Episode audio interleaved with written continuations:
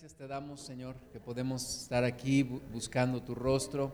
Hemos tenido un tiempo hermoso en tu presencia, en alabanza, en adoración. Y ahora, Señor, te pedimos que tú nos hables a través de tu palabra, que tú hables a nuestro corazón. Reprendemos toda incredulidad, toda distracción, todo cansancio. Lo echamos fuera en el nombre de Jesús y ponemos en tus manos nuestra vida para escuchar tu palabra y para ser transformados conforme a tu voluntad, Señor.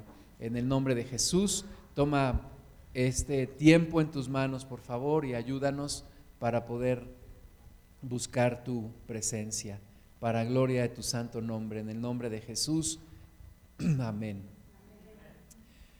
Vamos a 1 Corintios capítulo 7, versículos 1 y 2. Dice, en cuanto a las cosas de que me escribisteis, bueno le sería al hombre no tocar mujer. Pero, por, pero a causa de las fornicaciones, cada uno tenga su propia mujer y cada una tenga su propio marido. La iglesia en Corinto era una iglesia que Pablo había fundado. Él había eh, puesto los fundamentos, había predicado el Evangelio y ahí se levantó una obra y el apóstol Pablo es, reconocido como el padre espiritual de esta iglesia, de la iglesia en Corinto. Así que él habla con mucha franqueza, habla con mucha, eh, a veces dureza, pero de una manera muy clara a la iglesia. Y, la iglesia también como, como esos hijos espirituales tiene la confianza de preguntarles y entonces aquí el Espíritu Santo está hablando a través del apóstol Pablo, respondiendo a algo que le preguntaron la iglesia a los corintios y le preguntaron algo respecto, entendemos, respecto al, matrimonio, respecto al hombre y la mujer. Y él contesta y dice, de, acuerdo a lo que, y, en cuanto a lo que me escribieron, les digo que bueno sería para el hombre no tocar mujer, pero, pero hay, una, hay una situación que Dios nos hizo seres sexuados. Entonces, como Dios nos hizo seres sexuados y como Dios dijo, no es bueno que el hombre esté solo, entonces hay algo que puede tentarles si es la fornicación, el, deseo sexual es fuerte. Entonces les dice, bueno, sería bueno que no tocaran mujer, pero entiendo la naturaleza. El mismo apóstol Pablo dice que él tenía el don de continencia, él no necesitaba en su interior, ni, ni, en su alma, ni en su cuerpo el estar casado, pero dice él, entiendo la condición de la generalidad de, los hombres, y entonces hombres por causa de la fornicación y, y, como dice la palabra de Dios también no es bueno que el hombre esté solo, entonces cada uno tenga su propia mujer y cada una tenga su propio marido. Aquí queda bien claro que la relación tiene que ser un hombre con una mujer o una mujer con un hombre. No se vale hombre con hombre, no se vale mujer con mujer, no se vale hombre con muchas mujeres, no se vale una mujer con muchos hombres, no. Es a cada hombre le corresponde su mujer y a cada mujer le corresponde su marido. Vamos a seguir leyendo, versículo 3. El marido cumpla con la mujer el deber conyugal y asimismo la mujer con el marido, ¿verdad? Una de las cosas que Dios creó dentro del matrimonio es la relación íntima, la relación sexual, que aunque hoy el mundo la ha desvirtuado y, tienen relaciones sexuales con quien se puede, la palabra de Dios dice que la relación íntima, la relación sexual solamente se debe de tener dentro del matrimonio. Entonces, está dando aquí la instrucción, el hombre cumpla con la mujer el deber conyugal, el hombre ocúpese de hacer feliz a su esposa y la esposa ocúpese de hacer feliz también a su marido. Versículo 4, la mujer no tiene potestad sobre su propio cuerpo, sino el marido, ni tampoco tiene el marido potestad sobre su propio cuerpo, sino la mujer. ¿Cuántas infidelidades evitarían si cuidáramos nuestra relación íntima dentro de matrimonio? Una relación que solamente se debe de tener con una sola persona en toda la vida. ¿Verdad? Bueno, conocemos nuestra historia, sabemos que hemos tenido errores, que hemos tenido cosas que nos han desviado, hemos, nos hemos equivocado, pero estamos retomando el camino. Y el camino es relación sexual dentro de matrimonio, un hombre, una mujer o una mujer y un hombre Y el hombre ocúpese de hacer feliz a su mujer y la mujer ocúpese de hacer feliz a su marido. No os neguéis, versículo 5, el, el, uno al otro, a no ser por algún tiempo de mutuo consentimiento, para ocuparos sosegadamente en la oración. Y volved a juntaros en uno, para que no os tiente Satanás a causa de vuestra incontinencia. Entonces, Dios creó la relación íntima dentro del matrimonio, Dios dijo que todo lo que había creado era bueno y eso incluye la relación íntima dentro del matrimonio. Sin embargo, no puede convertirse el sexo en nuestro Dios. No puede convertirse esto en algo más importante que nuestra comunión con Dios. Entonces recordemos, el apóstol Pablo está lleno del Espíritu Santo, está contestando una pregunta que le hicieron acerca del matrimonio, acerca de la relación íntima, está contestando de acuerdo a lo que Dios diseñó. Y vamos a seguir leyendo, versículo 8. Ahora, esto es para los casados, les dice, pero ahora digo pues a los solteros y a las viudas, solteros y viudas, que bueno les fuera quedarse como yo pero si no tienen don de continencia, cásense, pues mejor es casarse que estarse quemando. Pero a los que están unidos en matrimonio mando, no yo, sino el Señor, que la mujer no se separe del marido. Y si se separa, quédese sin casar o reconcíliese con su marido y que el marido no abandone a su mujer. Ayer estábamos en, en y estábamos comiendo con los hermanos y había un hermano ancianito ahí enfrente de mí y le pregunté, conozco a uno de sus hijos, aquí vive en Pachuca, y le dije, hermano, ¿cuántos hijos tiene? Me dice, cuatro. ¿Y cuántos más va a tener? Dice, no, ya nada más, ya. Y digo, ¿y su esposa vive? Me dice, no, falleció hace 35 años. Y digo, ¿y no se volvió a casar? Dice, no, ya no. Entonces, aquí dice el, apóstol Pablo, a las viudas les recomiendo yo que se queden sin casar, que ya no se vuelvan a casar. Bueno, dice el apóstol Pablo, esa es mi, mi recomendación, pero si no tienen el don de continencia, pues entonces mejor cásense. ¿Verdad? Cásense, busquen al Señor, eh, si no pueden quedarse solas. Pero dice Pablo, yo lo que recomiendo es que los solteros y las viudas se queden sin casarse. Versículo 10, pero a los que están unidos en matrimonio mando no yo, sino el Señor, que la mujer no se separe del marido. Entonces, al que está soltero le dice, ok, no te cases es mejor, pero bueno, si quieres casarte, hazlo bien. Pero al que está casado le dice ahí sí, claramente no te está permitido separarte. Y si te llegaras a separar, no te puedes volver a, a unir, porque eh, había una, costumbre ahí dentro del pueblo judío de que por cualquier razón podían separarse de su esposa, eh, dejar a su esposa y buscarse otra. Y, y, la palabra de Dios nos muestra que el propósito de Dios no es así. Incluso hay personas, hay cristianos, entre comillas, que llegan a Cristo, la esposa no llega y se buscan otra mujer. Dicen, no, es que pues yo creo que no era voluntad de Dios que me uniera con mi esposa. Entonces, es clara la palabra del Señor. Si estás casado, no te separes. Si estás casada, no te separes. El marido no abandone a su mujer. Ahora, versículo 12, y a los demás yo digo, no el Señor, si algún hermano tiene mujer que no sea creyente y ella consiente en vivir con él, no la abandone.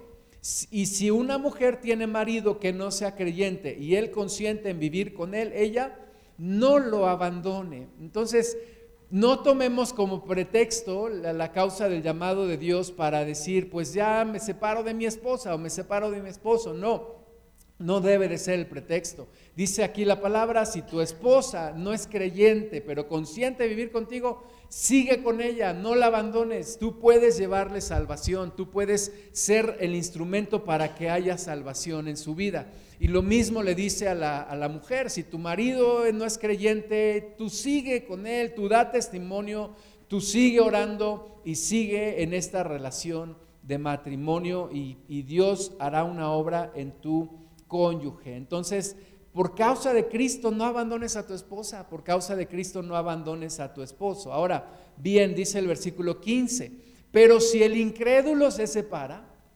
sepárese, pues no está el hermano o la hermana sujeto a servidumbre en semejante caso, sino que a paz nos llamó Dios. Entonces esta ya es una situación diferente. Si el incrédulo de plano dice, pues hasta aquí llegamos, nos divorciamos. ¿Por qué? Pues por causa de tu religión, por causa de tu Dios. Bueno, ya es otra situación, ¿verdad? Nosotros lo que tenemos que hacer es seguir buscando la unidad en el matrimonio. Y bueno, si dice aquí, si el incrédulo de plano se separa, bueno, sepárese. Versículo 16. Pero de nuevo, ¿qué sabes tú, oh mujer, si harás salvo a tu marido? ¿O qué sabes tú, oh marido, si quizás harás salva a tu mujer? Tu testimonio te puede hacer salvar a tu cónyuge. Entonces, todo esto, ¿por qué toda esta lección? ¿Por qué la está dando el Espíritu Santo a través del apóstol Pablo? Porque hubo una pregunta por ahí relacionada con el matrimonio.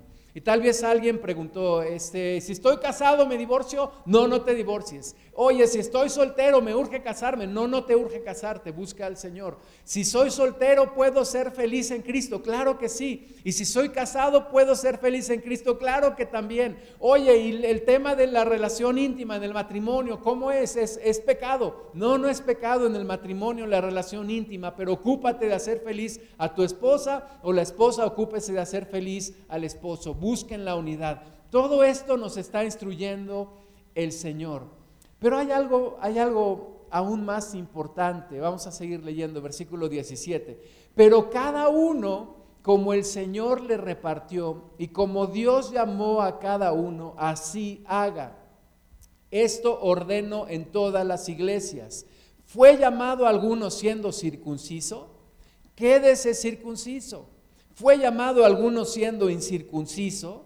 No se circuncide. La circuncisión nada es y la incircuncisión nada es, sino el guardar los mandamientos de Dios, cada uno en el estado en que fue llamado, en él se quede.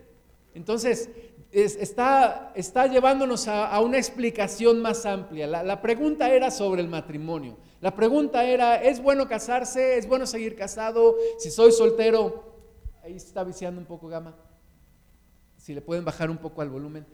Si soy soltero, me, tengo que casar, si soy casado, me tengo que divorciar, o, cómo es, pero explica el Espíritu Santo ahí y entonces nos lleva a, a una explicación más amplia. Como fuiste llamado, así sigue. Si ya eras circuncidado, si fuiste judío, pues ahora entrégate al Señor y y bueno, así fuiste llamado. Si fuiste llamado incircunciso, pues no te tienes que circuncidar.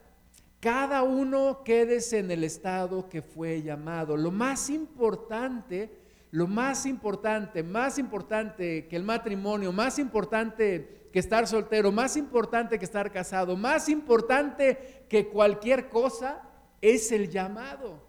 El llamado de Dios, hay una situación suprema en el que fue llamado y en el que aceptó el llamado, y es que ese llamado es antes que cualquier situación.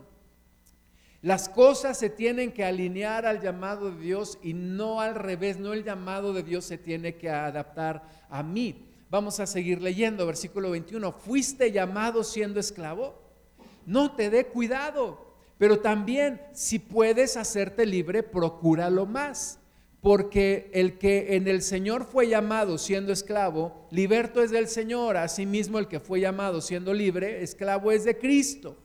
Por precio fuisteis comprados, no os hagáis esclavos de los hombres. Cada uno, hermanos, en el estado que fue llamado, así permanezca para con Dios. De nuevo nos vuelve a decir, hay un llamado que es por encima de las circunstancias que estás viviendo. Ok, fuiste llamado siendo esclavo, en ese entonces había esclavitud. Ok, no te preocupes, hay algo mejor que ser esclavo, hay algo mejor que ser libre de los hombres, hay algo mejor que es el llamado de Dios. Ahora, dice, si puedes, si puedes hacerte libre, hazte libre. Pero no es eso lo más importante. Ahora, tú que eres libre, tú que no eres esclavo, no te goces demasiado en que eres libre, porque hay algo mejor, hay algo más importante. No puede ser el centro de tu vida el hecho eh, de que eres libre. Cada uno, dice aquí, en el estado en que fue llamado, así permanezca para con Dios. Sigamos leyendo, versículo 25.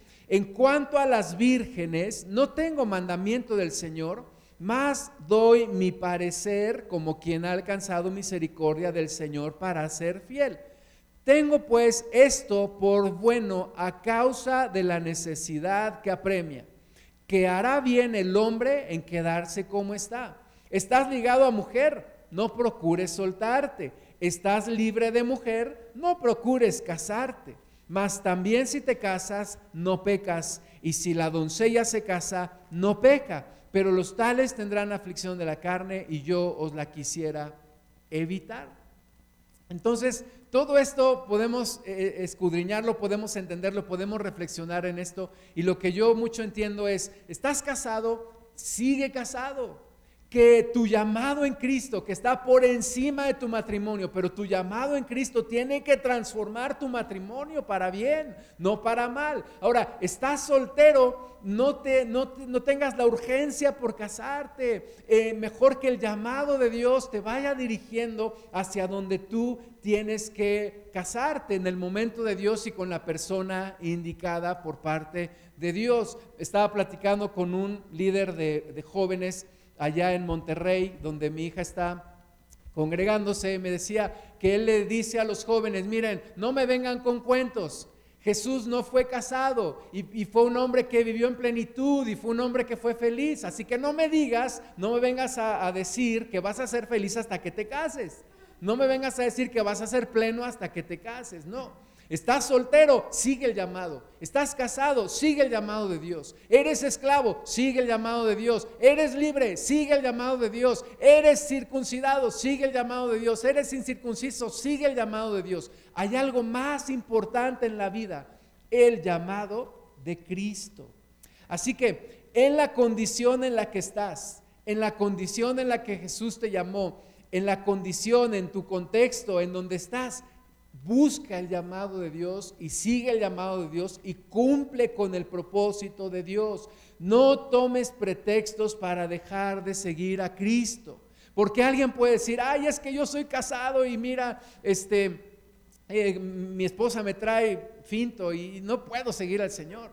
O no, es que yo soy soltero y tengo que andar buscando mi, mi, pareja, no puedo seguir al Señor. O no, es que yo soy esclavo, tengo mucho trabajo, no puedo seguir al Señor. No, no, es el llamado es por encima de todas las cosas. No hay pretexto. Las circunstancias no nos pueden distraer de seguir a Cristo. Es Cristo antes que las circunstancias. Es Cristo el que transforma las circunstancias. No son las circunstancias las que transforman nuestro llamado en Cristo. Vamos a continuar leyendo, versículo 29. Pero esto digo, hermanos, que el tiempo es corto.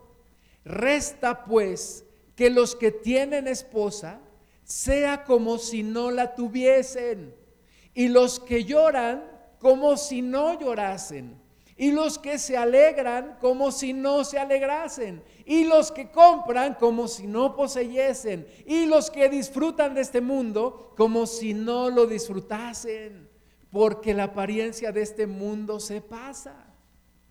Esta es la gran conclusión de todos eh, estos versículos que hemos estado leyendo. Lo más importante no es si eres casado, lo más importante no es si eres soltero, lo más importante no es si eres esclavo o libre, no es si eres hombre o mujer, lo más importante es seguir a Cristo. Es lo más importante en la vida. Por eso dice, mira, tienes esposa, haz como si no tuvieras esposa. No está hablando de, pues vete de loco y anda, no. Es, tienes esposa, te gozas en que tienes esposa. Gloria a Dios, qué bueno. Que eso no te distraiga de seguir a Cristo. Eres soltero, qué padre, padrísimo. Que eso no te distraiga de seguir a Cristo. Eres esclavo, tienes una gran carga sobre ti. Mira, por sobre esas cosas, que eso no te distraiga de seguir a Cristo. Tienes una gran tribulación, no te distraiga eso y no te aleje del Señor. Si lloras, que sea como si no lloras. Si te alegras, que sea como si no te alegras, porque eso también te puede alejar del Señor. Si tienes mucho dinero y tienes muchas posesiones, sé como si no tuvieses nada. Que nada te aparte de seguir al Señor. Si disfrutas de este mundo, que sea como si no lo disfrutases, que nada te aparte de seguir a Cristo, que nada te distraiga de seguir a Cristo, ni las cosas que nosotros consideramos buenas, ni las cosas que nosotros consideramos malas. Todo lo más importante en nuestra vida es el llamado de Dios, es el llamado de Cristo. Tenía un profesor de matemáticas en la universidad, ¿cómo me acuerdo? Nos hacía las demostraciones y nos decía, vamos a demostrar esta fórmula. Y empezaba a llenar el pizarrón, llenaba el pizarrón, llenaba el pizarrón. Al final decía, corolario.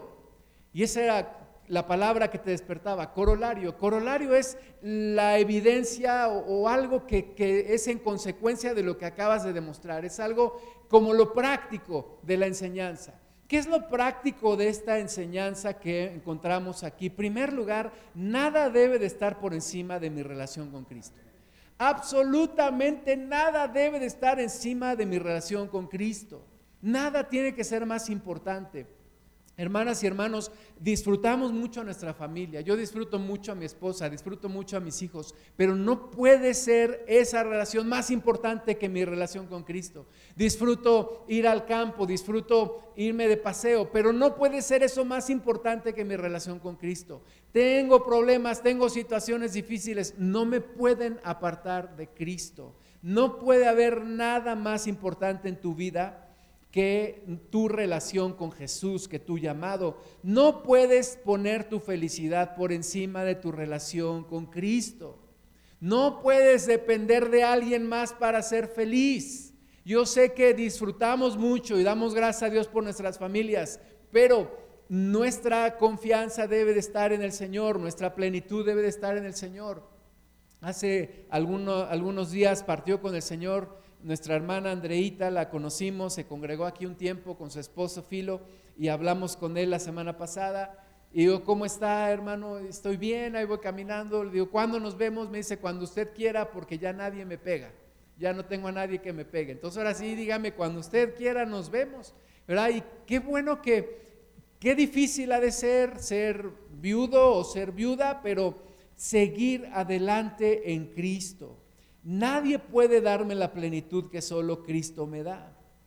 Las bendiciones se convierten en idolatría cuando sobrepasan mi relación con Jesús.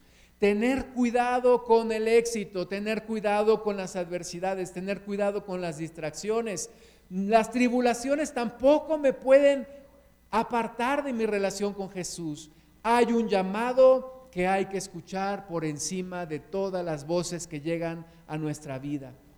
Así que vamos a ver un poquito más acerca de esto. En primer lugar, el pecado. El pecado no nos puede apartar de nuestra relación con Jesús. Es evidente que el pecado nos aparta de nuestra relación con Dios. Entonces, tengo que hacer algo, tengo que impedir que el pecado me aleje de mi relación con Dios. Vamos a 1 Corintios 9, 25. Dice, todo aquel que lucha, de todo se abstiene, ellos a la verdad para recibir una corona corruptible, pero nosotros una incorruptible.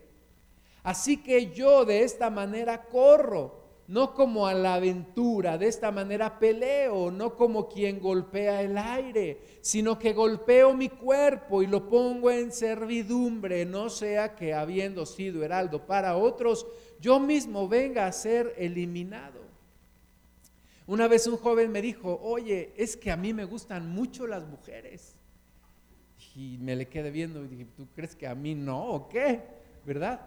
Es que de eso se trata de, sé que me gustan las mujeres, tengo que cuidarme de no caer en tentación. Sé que a lo mejor alguien puede decir, a mí me gusta mucho el alcohol. Bueno, tienes que cuidarte de no caer en tentación. Alguien puede decir, a mí me gusta mucho, tengo una tendencia a quedarme con cosas de otras personas. Pues tienes que cuidarte para no caer en tentación. Dice aquí la, la palabra de Dios que él golpea su cuerpo y lo pone en servidumbre. Es decir, no es mi cuerpo el que debe demandar, no son mis deseos los que deben demandar, no son los deseos en la carne los que deben demandar, sino tiene que ser el espíritu. Dice que todo aquel que lucha se abstiene de todo.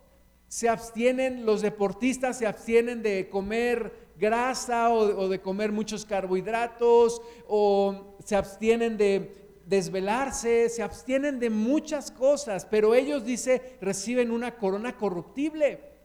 Pero nosotros tenemos un llamado para una corona incorruptible. Entonces se trata de abstenerse, se trata de no darle a mi cuerpo lo que mi cuerpo quiere, se trata de maltratar mi cuerpo, no en el sentido de pegarme y lacerarme, lastimarme, sino en el sentido de no te voy a dar lo que tú me estás pidiendo, no te voy a dar lo que tú quieres que te dé. Te voy a poner en servidumbre, en servidumbre a quién, en servidumbre a Cristo. No puede estar mi deseo por encima de mi relación con el Señor.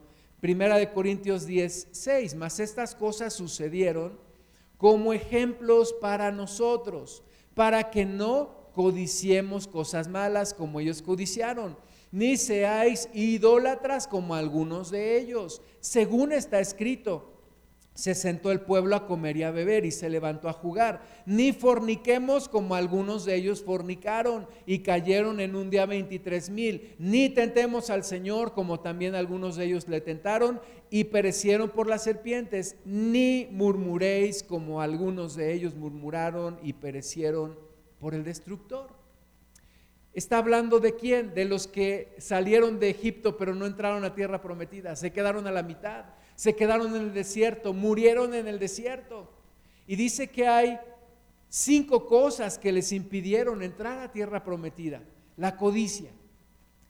¿Cuánto codiciamos ahora? ¿Cuántas cosas codiciamos? Nos queremos poseer bienes, queremos poseer poder, queremos tener algo que se convierta en una obsesión, es codicia.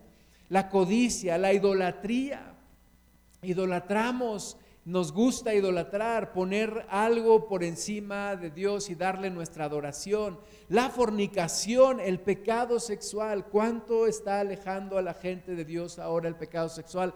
¿Cuántos están cayendo dentro de la iglesia misma? Muchos están cayendo por el pecado sexual. Tentar al Señor, estar probando al Señor en cosas, no estar siguiendo su propósito, sino nosotros estarle diciendo lo que tiene que hacer. Y la murmuración, cinco pecados que impidieron a Israel alcanzar la tierra prometida.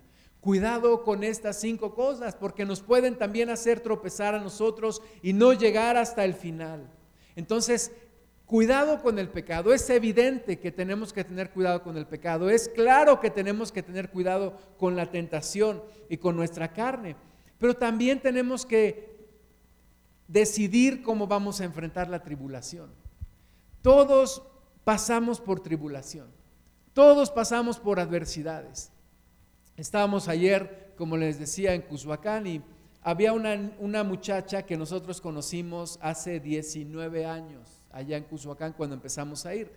Una muchacha, eh, una joven soltera, que se congregaba muy alegre, muy, muy viva, muy extrovertida. Y de repente la dejamos de ver, como muchas jóvenes, muchos jóvenes de repente se van, se casan, se juntan y desaparecen del pueblo. Y no la hemos vuelto a ver hasta el día de ayer. Entonces la saludé le dije, ¿cómo estás? Y me dice, pues aquí vine a mi pueblo a morirme. Digo, ¿cómo que viniste a tu pueblo a morirte? Dice, sí, es que los médicos me dijeron que ya no tenía solución. Los médicos le diagnosticaron cáncer en el hígado y en el páncreas. Y un médico cristiano le dijo, ya no hay nada que hacer.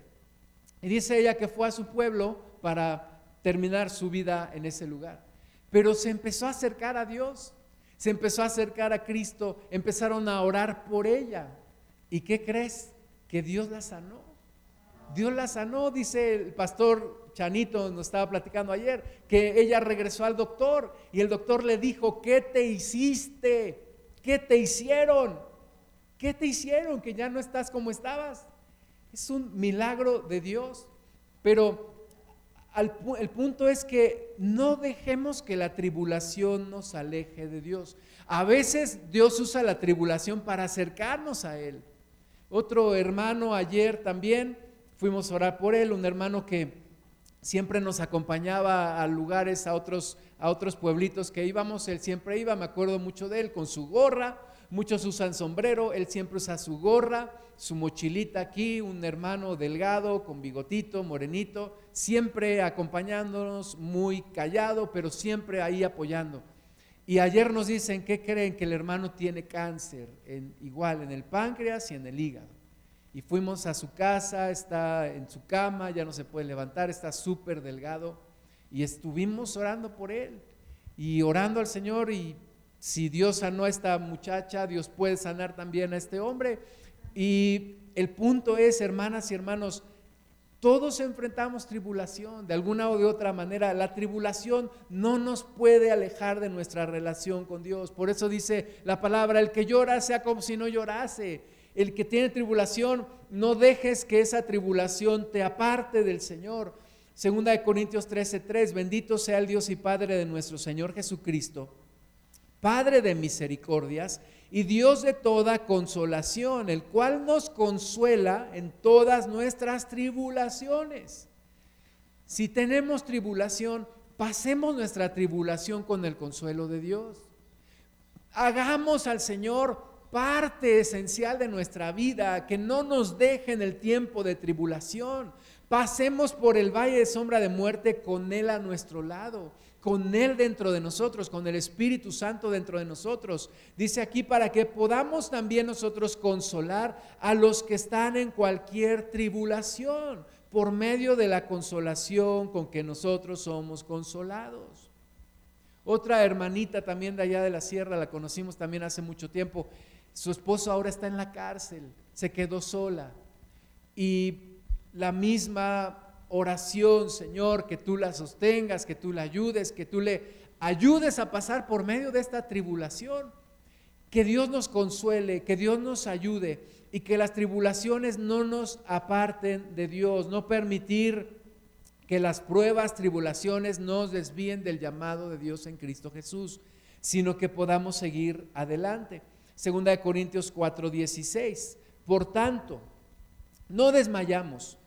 Aun antes, aunque este nuestro hombre exterior se va desgastando, el interior no obstante se renueva de día en día, porque esta leve tribulación momentánea produce en nosotros un cada vez más excelente y eterno peso de gloria, no mirando nosotros las cosas que se ven, sino las que no se ven. Pues las cosas que se ven son temporales, pero las que no se ven son eternas. Entonces, la tribulación nos va desgastando el, hombre exterior. La, la edad, los años, todos vamos envejeciendo. Todos vamos siendo transformados y desgastados en nuestro exterior. Pero dice la palabra de Dios que el interior se tiene que renovar día a día. O sea, el exterior se va a envejecer, pero el interior se va a rejuvenecer, el exterior se va a desgastar, pero el interior se va a renovar. El exterior se va a debilitar, pero el interior se va a fortalecer. Y dice que la tribulación que estamos pasando es una leve tribulación momentánea. Aunque tú y yo digamos, es que es un problema bien grande y estoy padeciendo y estoy, estoy a punto de caer comparado con la gloria que nos espera, es una leve tribulación momentánea. Entonces, hermanas y hermanos, estamos construyendo nuestro futuro para la eternidad. Es para la eternidad para lo que estamos trabajando. No estamos trabajando para este mundo, para nuestra vida en este mundo. Estamos construyendo nuestro futuro por la eternidad. ¿Ya te diste cuenta que eres una persona eterna? Tengo un amigo que me dice que uno de sus vecinos era cristiano y ya se judaizó, ahora es judío. Y ahora, dice mi amigo, no me habla de Cristo, ahora me habla del eterno. Y yo le digo, dice mi amigo, yo le digo, oye, ¿ya te diste cuenta que todos somos eternos? Todos somos eternos. Dice la palabra de Dios en Eclesiastés que Dios puso en nosotros un sentido de eternidad que no alcanzamos a entender.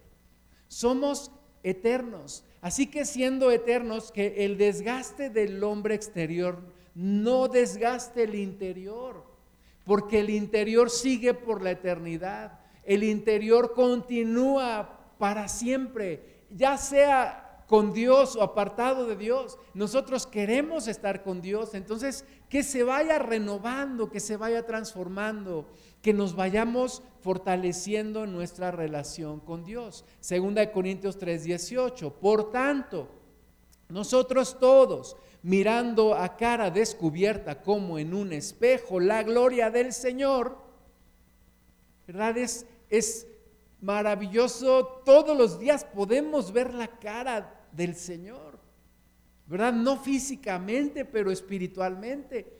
Podemos ver su poder y su gloria. Tenemos esa posibilidad de hacerlo. Ahora, que muchas veces no lo hacemos es otra cosa, pero tenemos la oportunidad de ver al Señor como a cara descubierta, no como Moisés que se ponía un velo en su rostro podemos ver la gloria del Señor como en un espejo. Y dice, somos transformados de gloria en gloria en la misma imagen como por el Espíritu del Señor. Somos transformados día tras día. Vamos viendo la gloria de Dios. El hombre exterior se va desgastando, pero el hombre interior se va fortaleciendo, se va llenando. Entonces, hermanas y hermanos, nuestra mirada no debe estar puesta ni en las pruebas, ni en las tentaciones, ni en los ataques, ni en las cosas que nos distraen. Nuestra mirada debe de estar puesta en Jesús, en Cristo, en Él. Tenemos que poner nuestra mirada. Es más importante que todo, más importante que todo lo que puedas pensar, tu relación con Cristo, tu relación con el Señor, tu comunión con el Señor, tu comunión con Cristo es lo más importante, es lo que va a permanecer para la eternidad. Nos cuesta trabajo entenderlo. A veces nos distraemos. Disfruto mucho de esto. Me gusta mucho el fútbol. O me gusta mucho estar con los amigos. O me gusta mucho estar con mi familia. O me gusta, me apasiona mi trabajo. Me apasiona mi carrera. Sí, pero hay algo más importante. No te distraigas, no lo descuides, no lo dejes. Tu comunión con el Señor, el llamado de Cristo. O es que tengo esta prueba, tengo esta situación, ya, van muchos años. Que no te aleje tampoco esa situación de tu comunión con el Señor. Puestos los ojos en Jesús. Segunda de Corintios 5.1. Porque sabemos que si nuestra morada terrestre, este tabernáculo, se deshiciere, tenemos de Dios un edificio, una casa no hecha de manos, eterna en los cielos. Y por esto también gemimos deseando ser revestidos de aquella nuestra habitación celestial. ¿Verdad? Todo esto se va a terminar. Nuestro cuerpo un día va a dejar de tener vida, pero tenemos una morada eterna tenemos un cuerpo celestial que Dios nos, está, nos va a dar. Tenemos un lugar con el Señor. Tenemos que poner nuestros ojos allí. Pasar por en medio de toda esta vida, pero con los ojos puestos siempre en Jesús. Segunda de Corintios 10, 3. Pues aunque andamos en la carne, no militamos según la carne. Porque las armas de, nuestra milicia no son carnales, sino poderosas en Dios para la destrucción de fortalezas, derribando argumentos y toda altivez que se levanta en contra del conocimiento de Dios y llevando cautivo todo pensamiento a la obediencia a Cristo. Entonces, estamos en este mundo, pero no somos de este mundo. Andamos en la carne, pero no militamos según la carne. Somos deudores al Espíritu y no a la carne. Tenemos que pensar en las cosas que son eternas para siempre, nuestro llamado en el Señor. Segunda de Corintios 12, 7. Y para que la grandeza de las revelaciones no me exaltase desmedidamente, me fue dado un aguijón en mi carne, un mensajero de Satanás, que me abofeté para que no me enaltezca sobremanera, respecto a lo cual tres veces he rogado al Señor que lo quite de mí. Y me ha dicho, bástate mi gracia, porque mi poder se perfecciona en la debilidad. Por tanto, de buena gana me gloriaré más bien en mis debilidades para que repose sobre mí el poder de Cristo. Fíjate, el apóstol Pablo estaba explicando algo. Dice que él fue arrebatado al tercer cielo. Dice que él fue llevado al paraíso y que escuchó cosas que no le es permitido decir al hombre, ni le es permitido escuchar al hombre. Algunos piensan que cuando él fue apedreado, ahí puedes leer en el libro de los Hechos que en una ciudad lo apedrearon y pensaron que ya estaba muerto. Y por eso lo dejaron, pero lo arrastraron hasta afuera de la ciudad. Algunos dicen que fue en ese momento que recibió esta, esta revelación, donde fue arrebatado al paraíso. Algunos piensan que sí murió y fue al paraíso y regresó. Eso piensan algunos. El hecho es que él fue al paraíso. Él estuvo en el paraíso. Él ha tenido revelaciones como ningún hombre las había tenido. Pero dice aquí, pero para que esa grandeza de revelaciones no me exalte desmedidamente, ¿qué crees? que dice que tiene un aguijón en la carne. Un mensajero de Satanás que viene y le dice, venga su chocolate, pa, pa, ¿verdad? Lo, lo abofetea. Al apóstol Pablo le da sus bofetadas, un aguijón en la carne, un mensajero de Satanás. Y Pablo le ha dicho al Señor, quítamelo, quítamelo de mí. Dicen algunos también que ese aguijón en la carne, algunos tienen la conjetura, que era una enfermedad en sus ojos. En el libro de Gálatas dice el apóstol Pablo que cuando llegó a Galacia eh, tenía una enfermedad en los ojos y que los Gálatas se compadecieron tanto de él que hubieran querido darle sus propios ojos para que él se quitara de esa molestia. También entendemos en la palabra, en, las cartas escritas por el apóstol Pablo, que él no escribía sus cartas, siempre había otra persona que era quien escribía. Y a veces él decía, esta parte la escribo de mi, propia, de mi propio puño y letra.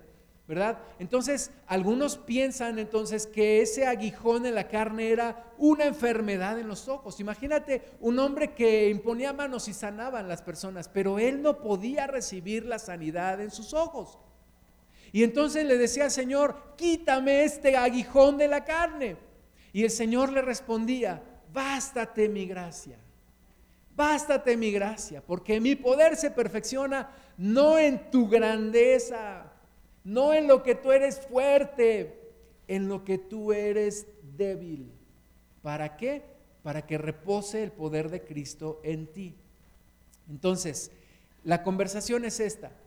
Tengo bendiciones que me empujan a la arrogancia.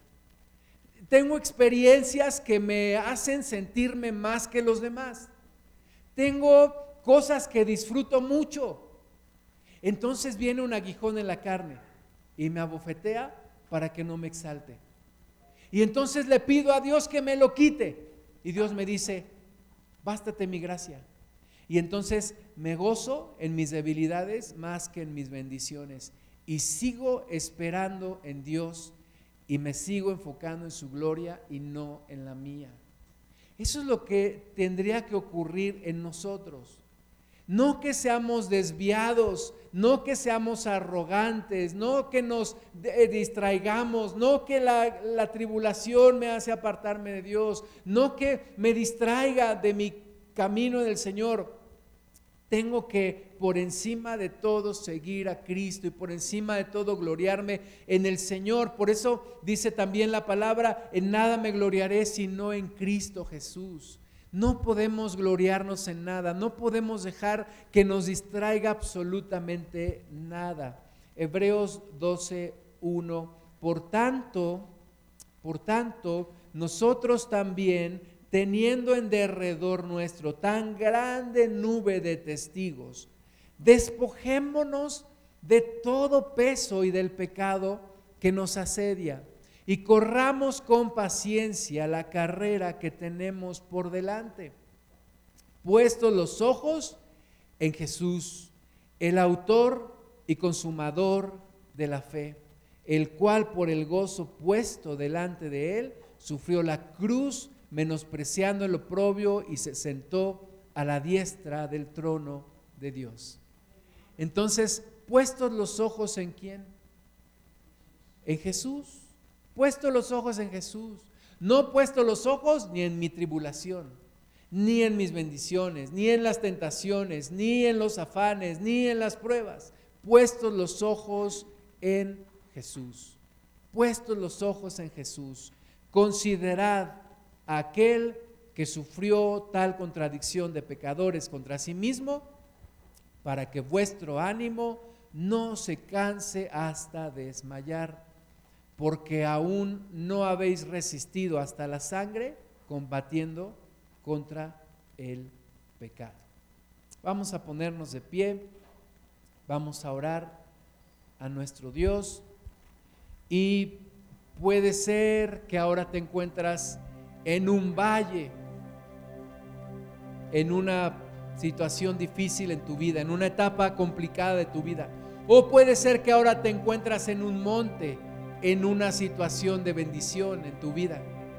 No importa en dónde estés, lo más importante es que no abandones el llamado. Lo más importante es que no dejes el llamado de Dios. Lo más importante es que no permitas que nada ni nadie te aparte de Cristo.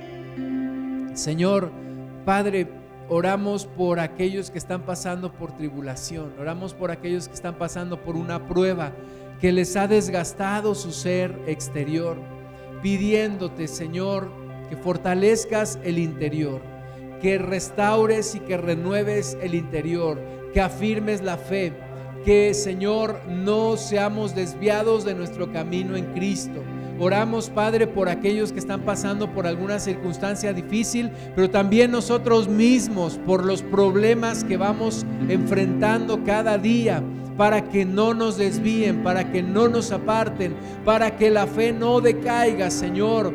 Padre, también oramos por las cosas buenas que nos van pasando en la vida, por las bendiciones que tú nos vas dando, por las experiencias que podemos disfrutar, por nuestra familia, por los seres queridos, por el buen descanso, por alguna bendición especial que llegó a nosotros.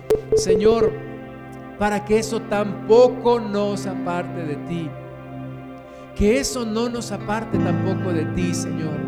Que nada ni nadie nos aparte de ti, Padre Santísimo. En el nombre de Jesús queremos poner nuestras manos delante, nuestra vida, perdón, delante de tus manos, Señor para que tú sigas operando en nuestras vidas, Señor, porque como leímos, el tiempo es corto.